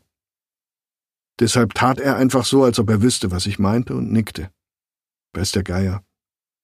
So hätte ich es jedenfalls an seiner Stelle gemacht. Bist du denn überhaupt schon mal hier runtergesprungen? Nee, wie denn? Wenn ich eben gesagt habe, dass ich Angst habe und mir erst mal einen auf die Lampe gießen musste, damit ich es überhaupt hier hochschaffe. Dass man Angst hat, bedeutet ja nicht, dass man es nicht machen kann. Nur weil irgendein Idiot mal in die Welt gesetzt hat, dass man keine Angst haben darf. Was meinst du, wie ich mir ins Hemd gemacht habe, als ich mit den Elvis-Shows angefangen habe? Aber egal, ich hab's gemacht. Und es kann doch sein, dass es viel mutiger ist, was trotzdem zu tun, auch wenn man Angst davor hat. Oha. Günther lief zu großer Form auf. Ich musste über ihn lachen, was aber nichts daran änderte, dass es toll war, was er erzählte. Wahrscheinlich hat mir in dieser ganzen Zeit, als ich nicht wusste, wie das jetzt werden soll, erst mit, dann ohne Bogi, keiner so was Vernünftiges gesagt wie Günther. Außer Steffi vielleicht. Noch was. Als Günther mir gegenüber saß und den philosophischen Kram ausbreitete, guckte ihm die ganze Zeit über das linke Ei aus seiner Adidas-Turnhose, und ich musste da dauernd hinsehen. Ich habe aber nichts gesagt, weil das für ihn ja irgendwie doof gewesen wäre. Es kam dann eins zum anderen. Ich fand es wichtig, dass ich den Sprungturm diesmal nicht wieder über die Leiter verließ, und auf einmal Günther hatte nochmal angefangen zu singen, Heartbreak Hotel, hauchte er mit geschlossenen Augen ganz in sich versunken in die Nacht, stand ich, ohne eigentlich zu wissen, wie ich dahin gekommen war, an der Kante des Zehners. Ich schaute nach unten auf die glitzernde Wasseroberfläche, und dann kippte ich auch schon vornüber. Während ich flog, hörte ich Günther von oben brüllen. Thorsten, pass auf!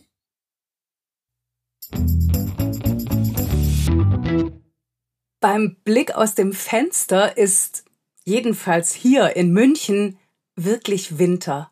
Alles ist weiß, wunderschön.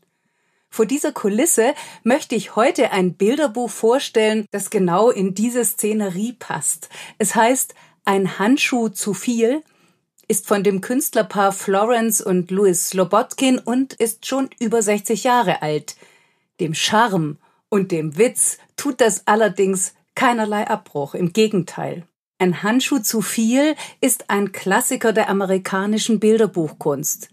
2018 wurde der vom Diogenes Verlag in deutscher Übersetzung neu aufgelegt. Das ist, finde ich, ein großes Glück.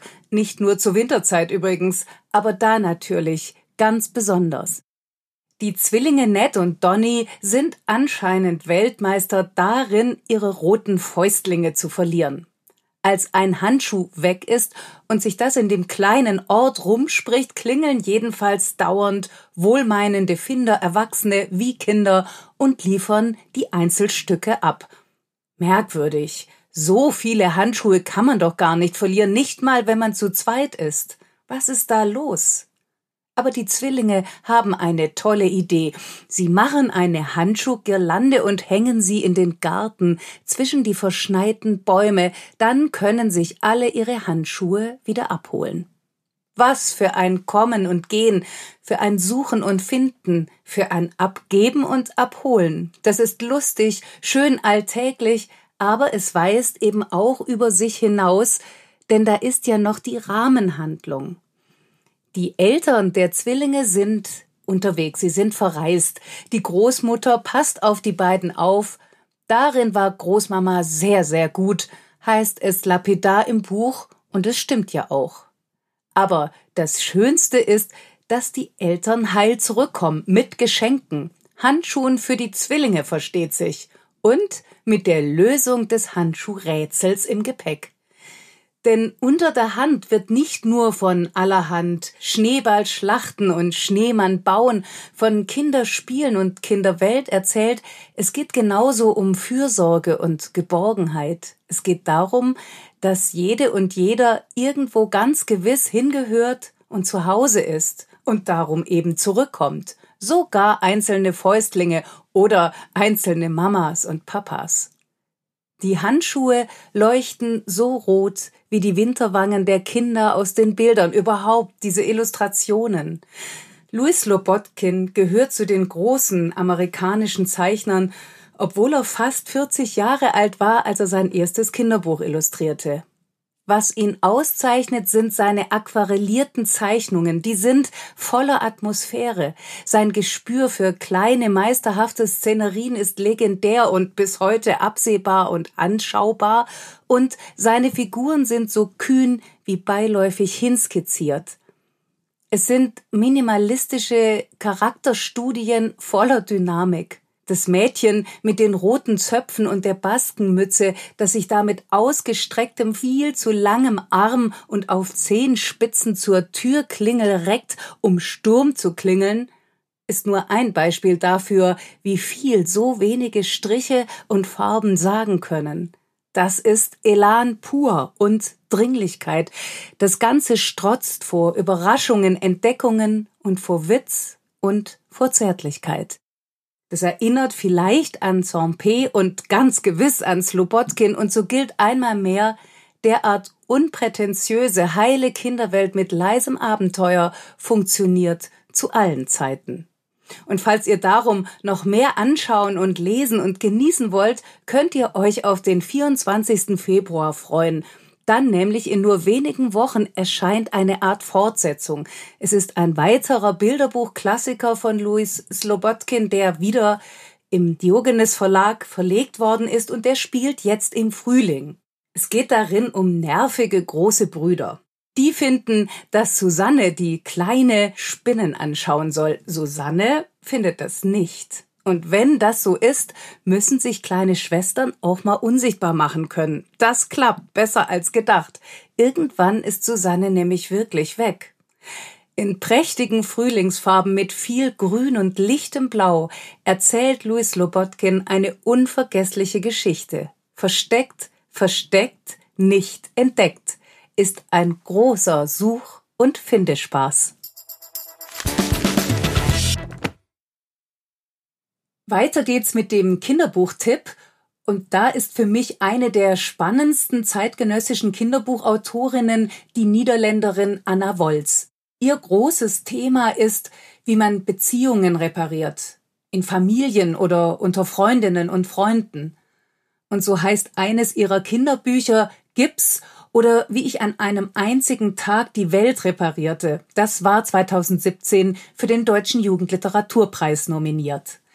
Auch für immer Alaska erzählt von Beziehungen, von der besonderen Freundschaft zwischen einem Mädchen und seinem Hund und von der besonderen Feindschaft zwischen diesem Mädchen und dem Neuen in der Klasse. Es erzählt von einem Raubüberfall und anderen Zumutungen des Lebens und immer auch davon, wie alles wieder heilt und besser wird. Oder womöglich gut. Jedenfalls gut genug. Und nun also Haifischzähne. Die Geschichte für Kinder ab zehn Jahren ist im letzten Herbst erschienen, übrigens wie die anderen Bücher von Anna Wolz auch im Carlsen Verlag und wurden aus dem Niederländischen übersetzt von Andrea Klutmann. Haifischzähne. Als großer Bertolt Brecht-Fan denke ich natürlich an den berühmten Song aus der Drei-Groschen-Oper und der Haifisch, der hat Zähne und die trägt er im Gesicht. Bei Anna Wolz zeigt einmal mehr das Leben Zähne und das so sehr, dass man sich nur noch aufs Fahrrad schwingen und losstrampeln kann, einmal rund ums Eiselmeer im Norden Hollands, 360 Kilometer an einem Tag und in einer Nacht.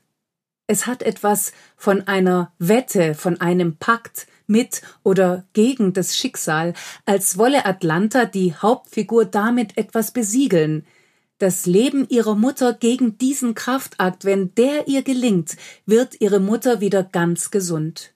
Kapitel werden in Kilometern gezählt, doch schon nach wenigen Sätzen gleich auf der ersten Seite knallt's. Atlanta fährt in Finlay rein, sein Rücklicht zersplittert, ihr Ellbogen blutet, er versorgt sie mit Pflaster, was für ein Bild, immer wieder kommt das bei Anna Wolz vor. Was heilen soll, muss erst einmal versorgt werden, und was verletzt, ängstigt und verloren gehen kann, muss benannt werden und vielleicht ja besprochen.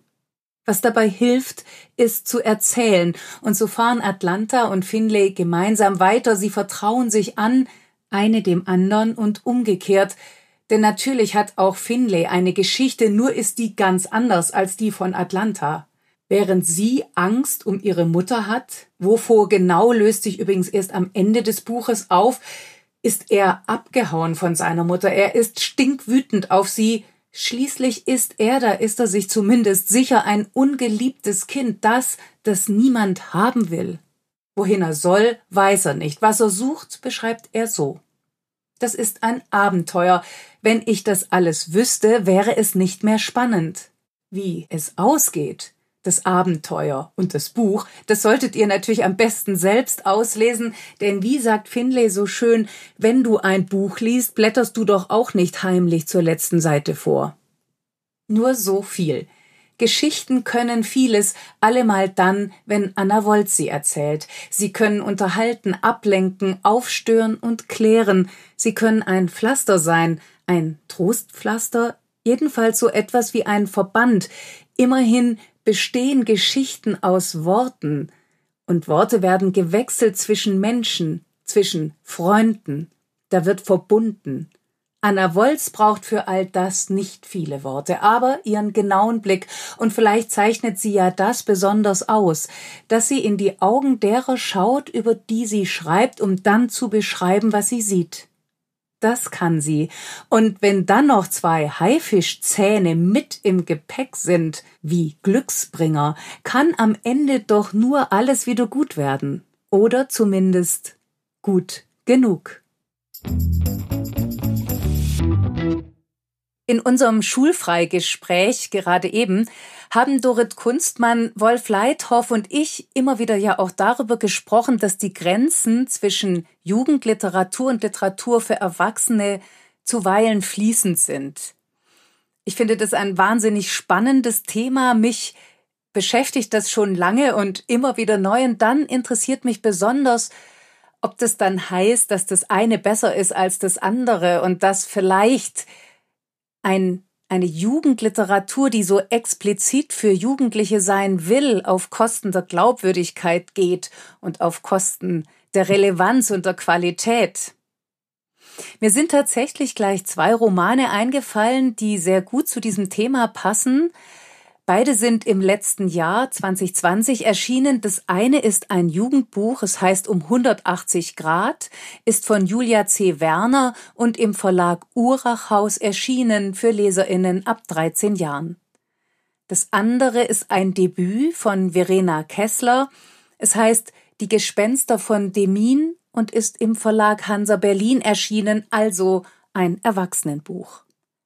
Beide Romane stellen die Frage, inwieweit die Zeitgeschichte unsere Gegenwart bestimmt. Beide Romane haben eine ähnliche Grundkonstruktion.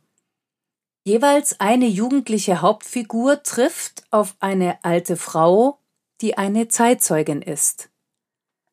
Julia Werner hat daraus ein typisches Jugendbuch geschrieben. Die Botschaft steckt schon im Titel um 180 Grad erzählt von einer Kehrtwende. Lennart, der beim Graffiti-Sprühen erwischt wurde, muss bei der uralten Frau Silberstein ein Jahr lang den Lesepaten geben. dass er ihr ausgerechnet aus seinem Lieblingsbuch Chick von Wolfgang Herrndorf vorlesen darf, reißt es auch nicht gerade raus. Schon der literarische Bezug wirkt reichlich bemüht, doch die Konstruktion geht weiter, denn Frau Silberstein ist Holocaust-Überlebende, sie hat Auschwitz überlebt. Lennart, von seinem eigenen schlechten Gewissen geplagt, will ihr wenigstens zuhören. Die wöchentlichen Pflichtbesuche werden ihm immer wichtiger, umso mehr als er im Heim auch Lea trifft, in die er sich vorsichtig verliebt.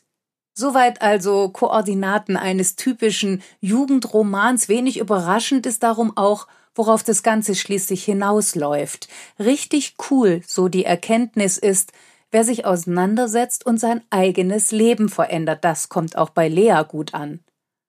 Wiedergutmachung macht besser könnte die Kurzformel für dieses Buch sein. Von der ersten bis zur letzten Seite absichtsvoll steht der didaktische Auftrag vor und über allem Erzählen und die Zielgruppe, die Jugendlichen, werden, finde ich jedenfalls, einmal mehr gründlich unterschätzt.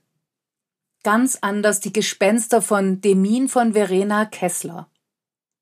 Dies ist ein Erwachsenen- Roman und trotzdem wünsche ich mir diese Art des Erzählens auch und gerade für Jugendliche.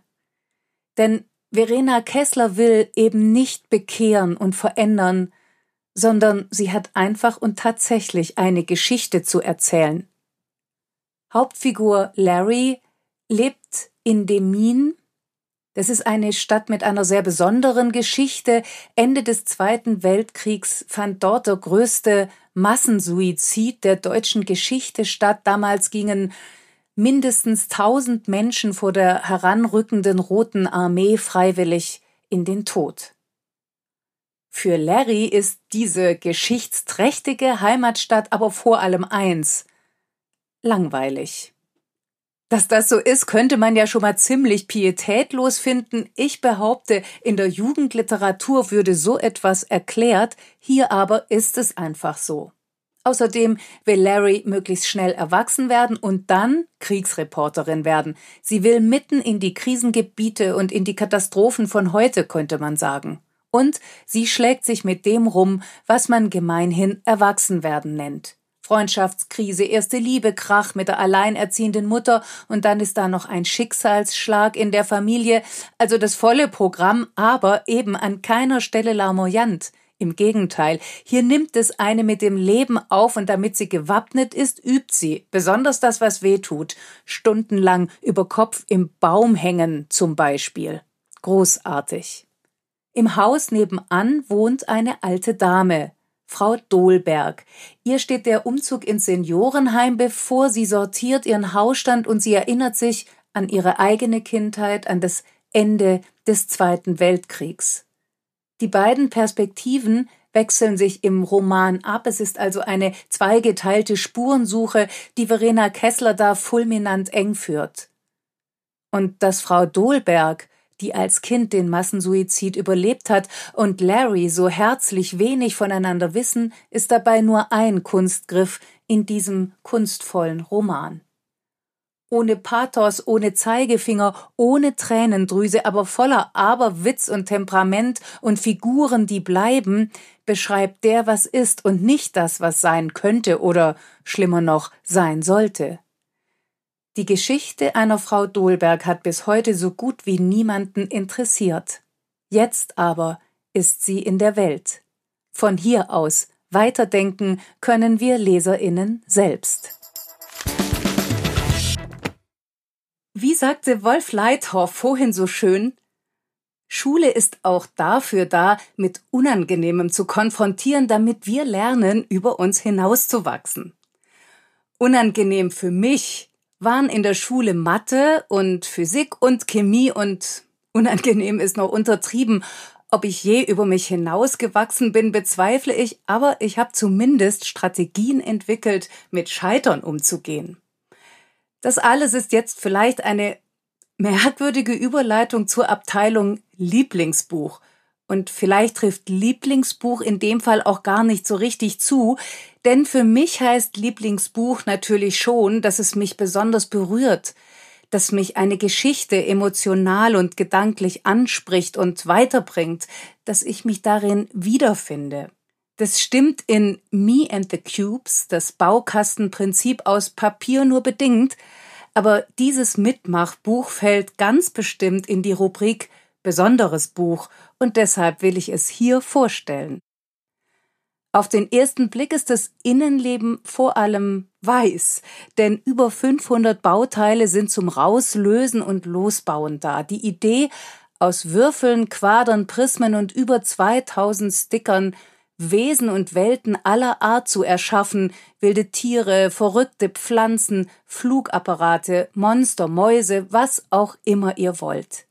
Geometrie also als Sprungbrett für Kreativität und Fantasie, das soll aufgehen? Es ist tatsächlich einfach und toll. Man muss einfach die Bauteile aus dem Buch lösen, dann kann man daraus losfalten. Es sind immer eben diese geometrischen Formen, die kann man frei kombinieren, anbauen, weiterbauen und das Ganze mit Aufklebern verzieren oder vielleicht sogar selbst bemalen, was das Ganze natürlich noch toller und einzigartiger macht. Das ist ein riesiger Wow-Effekt und wenn man damit fertig ist, bleibt vom Buch nur ein Gerippe übrig. Sieht ein bisschen aus wie abgeknagte Papierknochen, aber ihr habt ja dann schönste Kunst und die ist auch noch selbst gemacht. Und schlauer in angewandter Mathematik seid ihr auch noch. Angeblich. Klingt doch phänomenal, oder? Und ich finde ja immer, ausprobieren und dabei sein ist alles. Und womöglich heißt's dann am Ende Quod erat demonstrandum. Das war's für heute. Danke fürs Zuhören und übrigens alle Infos zu den Büchern, über die wir heute gesprochen haben, findet ihr wie immer auf unserer Website freigeistern.com. Und jetzt freue ich mich auf ein Wiederhören in zwei Wochen, wenn mein Gast die Autorin Kirsten Boye sein wird.